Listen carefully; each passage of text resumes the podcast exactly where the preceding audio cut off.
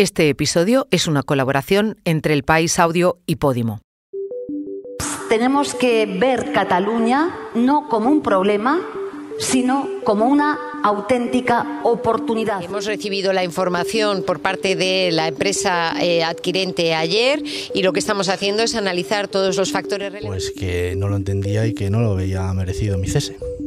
Carles Puigdemont, líder de Junts, huido en Bélgica, ha desvelado sus peticiones para apoyar una investidura de Pedro Sánchez. ¿Está el acuerdo más cerca? En lo económico, Arabia Saudí ya forma parte del IBEX 35 tras comprar casi el 10% de Telefónica. ¿Es este el inicio de una compra de empresas españolas por parte de los saudíes? Jenny Hermoso confirmó ante la Fiscalía que el beso que le dio su jefe no fue consentido. ¿Cómo se le complica a Luis Rubiales la situación tras esta denuncia?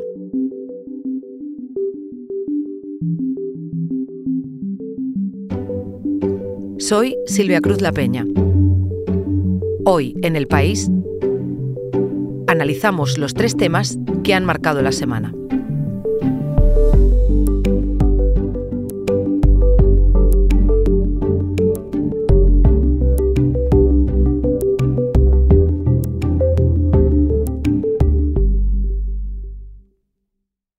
Carles Puigdemont, expresidente de la Generalitat y líder de Junts, reveló esta semana las condiciones que pone para sentarse con el PSOE a negociar su apoyo a la investidura de Pedro Sánchez. Serían cuatro. El respeto a la legitimidad democrática del independentismo, la creación de un mecanismo que fiscalice el cumplimiento de los acuerdos a los que se lleguen, que los límites a los pactos sean los internacionales y no la Constitución, y por último, el abandono completo y efectivo de la vía judicial contra el independentismo. Es decir, una ley de amnistía para los participantes en el 1 de octubre que siguen teniendo cuentas pendientes con la justicia. Esas condiciones las expuso un día después de reunirse por primera vez con un miembro del Ejecutivo de Pedro Sánchez. Fue con Yolanda Díaz. Y ambos dijeron que la reunión, que tuvo lugar en el Parlamento Europeo, fue fructífera. Puigdemont, que vive en Bélgica y está huido de la justicia desde 2017, venía de vivir una temporada en horas bajas, con poco protagonismo, hasta que las elecciones del 23 de julio lo convirtieron a él y a su formación en una pieza clave en la investidura de Pedro Sánchez. Silvia Ayuso es corresponsal en Bruselas del país y por eso le pedí un apunte acerca de cómo se ha vivido y cómo se ha leído ese acercamiento de Yolanda Díaz a Puigdemont en Bruselas. En Bruselas realmente lo que más ocupa y en todo caso preocupa en estos momentos es la propuesta del Gobierno en funciones español por incluir el catalán, el euskera y el gallego como lenguas oficiales en las instituciones de la Unión Europea, que es un tema que se va a tratar en un Consejo de Ministros en Bruselas el próximo 19 de septiembre. Por un lado, no pocos gobiernos dicen comprender por qué Pedro Sánchez se ha venido a hacer esta propuesta, que para Puigdemont está claro que es una demanda fundamental, pero dicen que de ahí abrir una caja de Pandora que puede crearles a ellos también muchos conflictos de forma interna, pues hay una gran distancia y hay muchos diplomáticos que dudan de que se vaya a lograr la unanimidad que un paso así requeriría. La clave de este tema, sin embargo, está en España. Hola, Carlos. Hola, Silvia. Carlos Cue es mi compañero que sigue la actividad del gobierno. Carlos, ¿Cómo de exigentes son las condiciones que ha expresado Puigdemont para lo que se esperaba el gobierno? Las condiciones de Puigdemont son complicadas, son muy, eh, muy exigentes y sobre todo eh, dejan muy claro que quiere la amnistía antes de la investidura y esto eh, complica muchísimo las cosas porque implica trámites largos.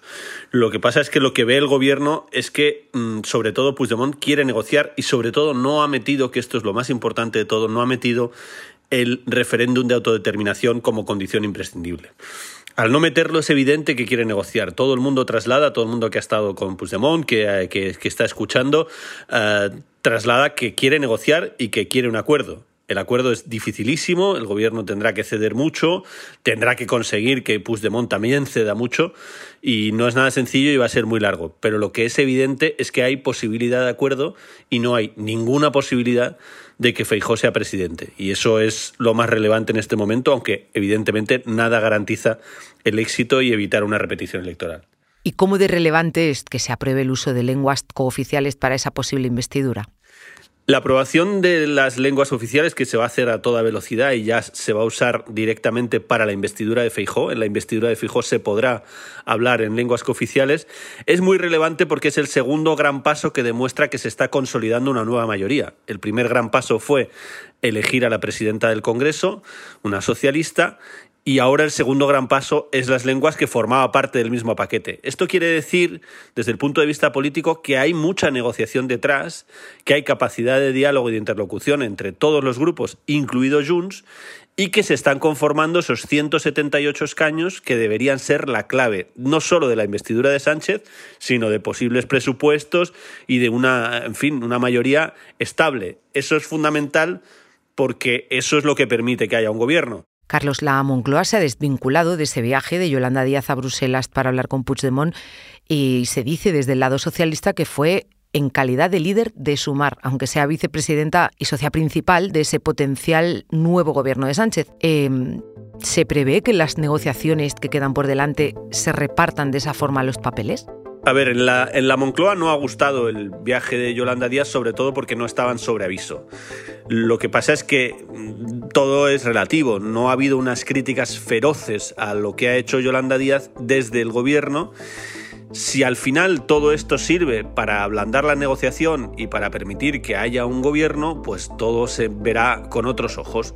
Evidentemente lo que el PSOE quiere y lo que el PSOE está dejando clarísimo es que ellos dirigen la negociación, que la negociación directa sobre la amnistía y sobre otro tipo de cuestiones entre Puigdemont y su mundo y el, y el, y el gobierno es con el PSOE, no con Sumar. Sumar puede estar de forma colateral, pero ellos son los que lo dirigen. Una vez que quede claro eso, que eso es bastante evidente, eh, yo creo que tampoco les preocupa lo que haga Yolanda Díaz, porque si suma, bienvenido sea. Es un gobierno de coalición cada vez mejor ha venido, no nos olvidemos, desde que manda Yolanda Díaz ahora pues la, la relación es, aún mejor, con lo cual yo no creo que eso vaya a ser un problema dramático. Y hay que ver, que es un elemento muy importante, si alguien del PSOE finalmente también va a ver a Puigdemont. Yo creo que es, es, es posible, no, desde luego no va a ser Pedro Sánchez, pero es posible que alguien del PSOE también vaya a ver, pero por una cuestión de, de lógica es muy difícil negociar con alguien algo tan gordo como una investidura sin reconocerle políticamente. Y en política el reconocimiento político se hace sobre todo con fotos,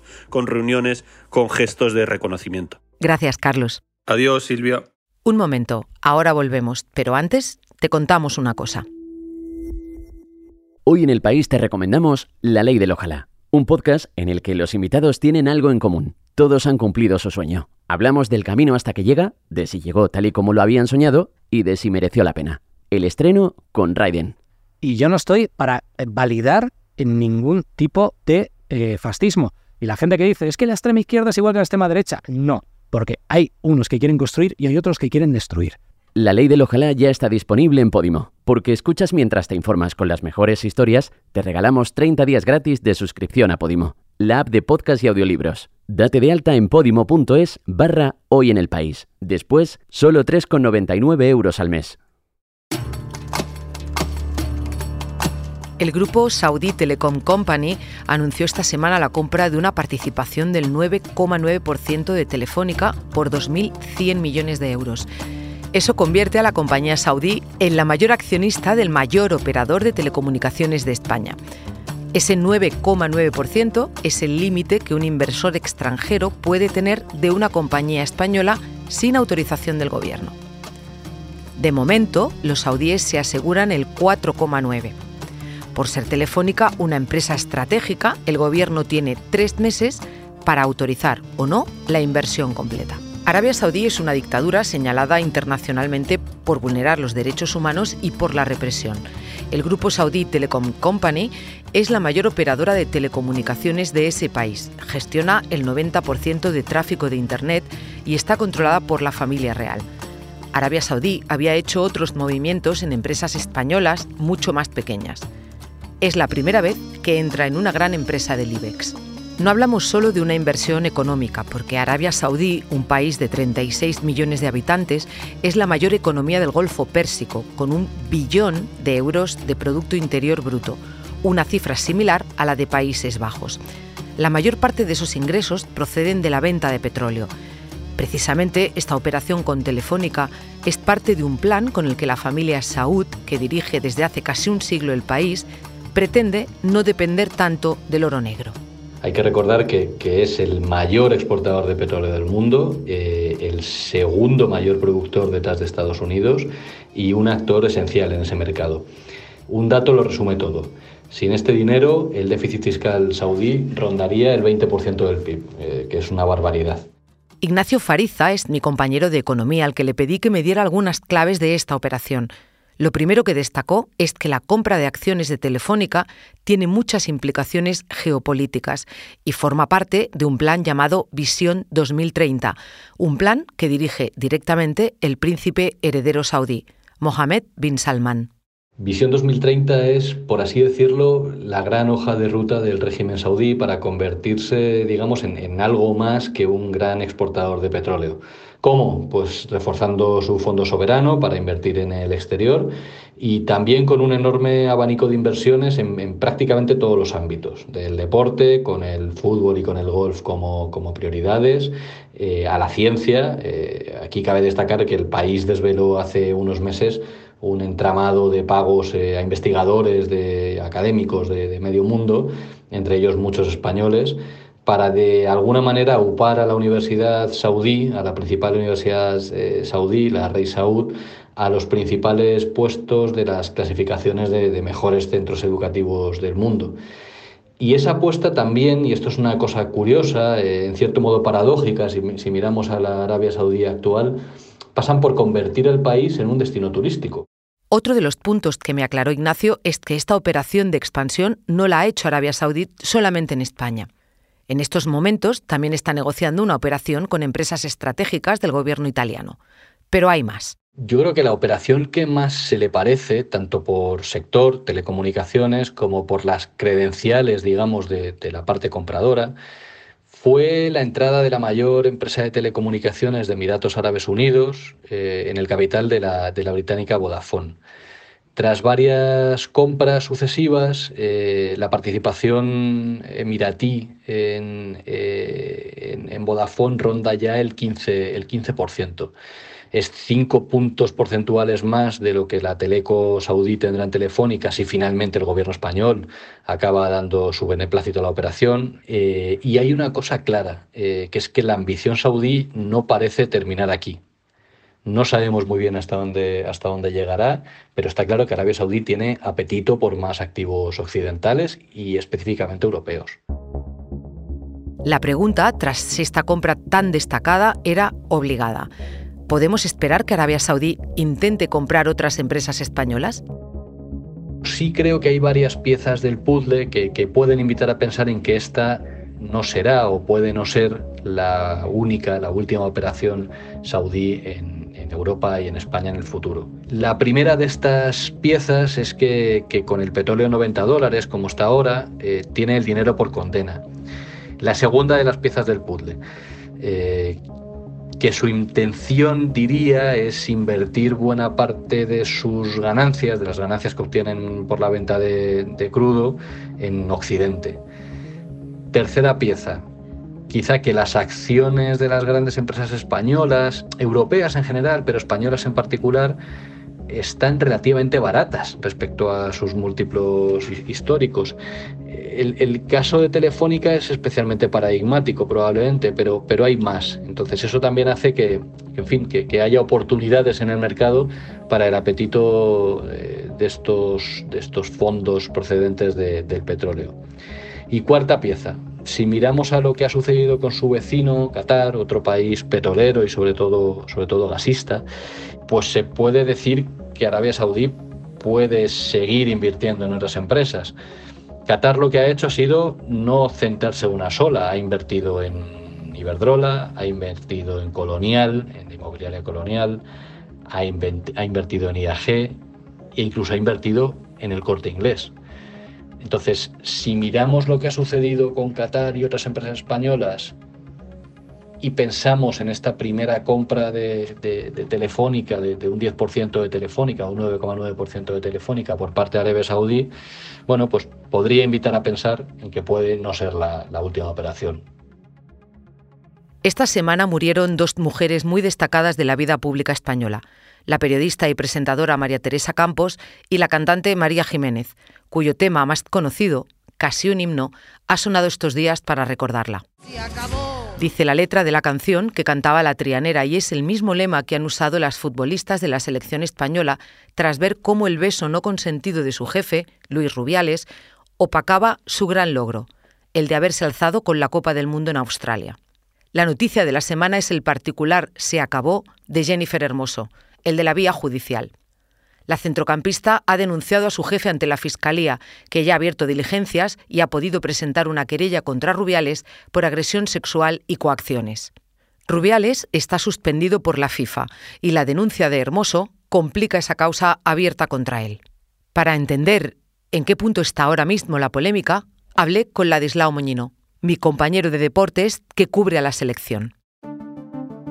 Hola, Ladislao. Hola, Silvia. Ladislao, ya con una denuncia, una querella, ¿tiene alguna esperanza Rubiales de sobrevivir a esta crisis? ¿Tiene posibilidades de volver a la federación o al menos de poder volver a presentarse en el futuro? La actuación de Luis Rubiales durante la ceremonia de entrega de premios del Mundial Femenino, más la bochornosa y avergonzante eh, posterior defensa que hizo de, sus actos, se puede decir que ha acabado eh, con su carrera como dirigente tanto en el fútbol nacional como, como internacional.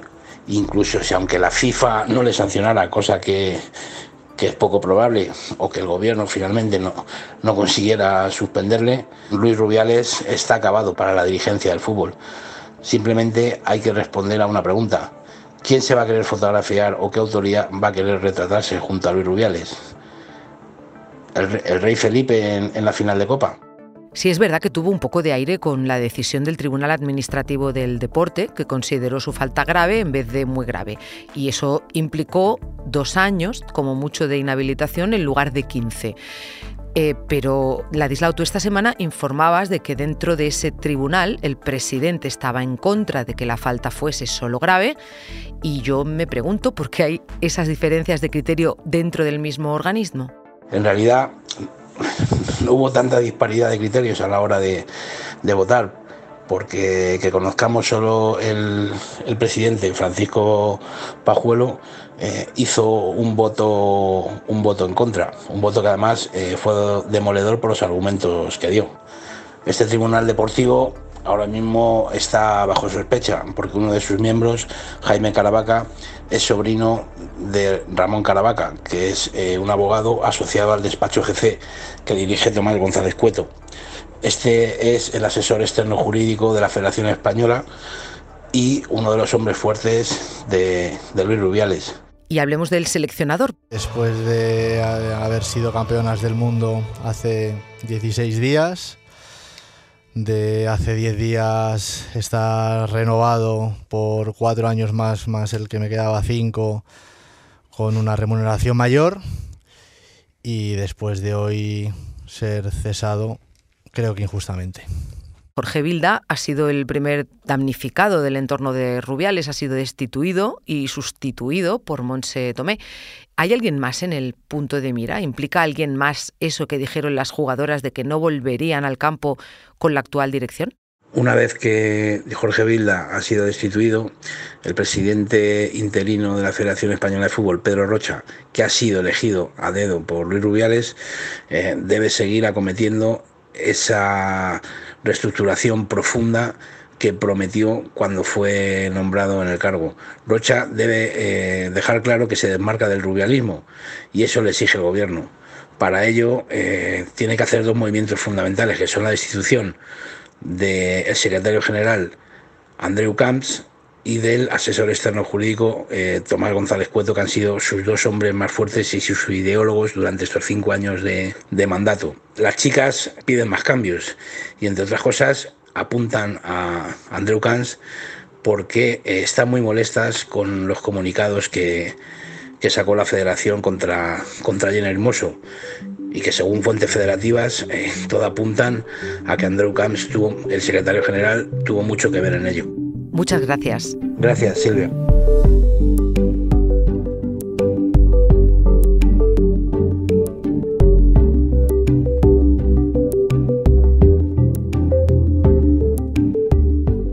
Este episodio lo ha realizado Belén Remacha.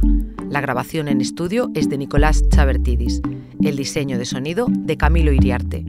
La edición es de Ana Rivera. Yo soy Silvia Cruz La Peña y he dirigido este episodio de Hoy en el País, edición fin de semana. Mañana volvemos con más historias. Gracias por escuchar.